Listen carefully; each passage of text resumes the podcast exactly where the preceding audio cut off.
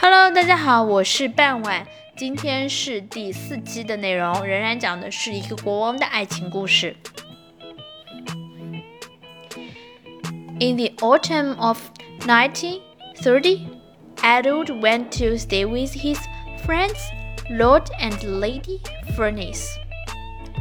This is how he described that weekend in a book called A King's Story.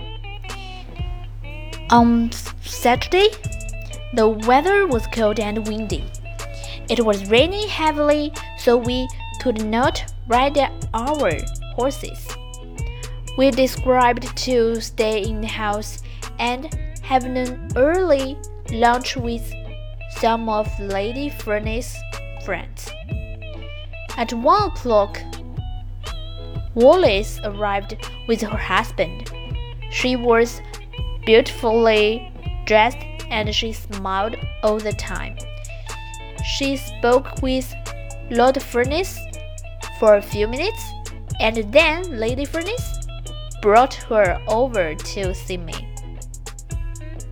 Sir, I would like you to meet one of my dearest and sweetest American friends, Mr. Wallis Simpson.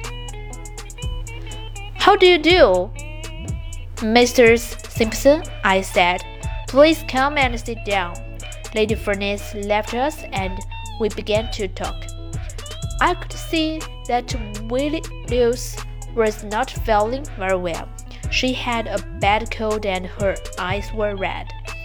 I'm afraid that our English houses aren't very warm, I said. We don't have American central heating here. There was a long silence.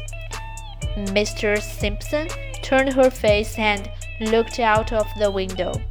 Then she said, You have disappointed me, sir. And why is that? I asked. Because everybody asks me about American central heating.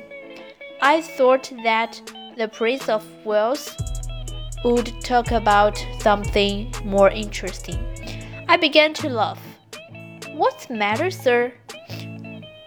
Wallis asked. Have I said something wrong? No, I replied. I'm laughing because you didn't lie to me. You told me the truth. But why is that funny? Doesn't everybody do that? One day I'll be king of England, I replied, and people are afraid of me. If I say that the sky is yellow, they say, Yes, sir, you're right. 今天的收听就到这里结束了，我们下期再见。Thank you for listening. Bye bye.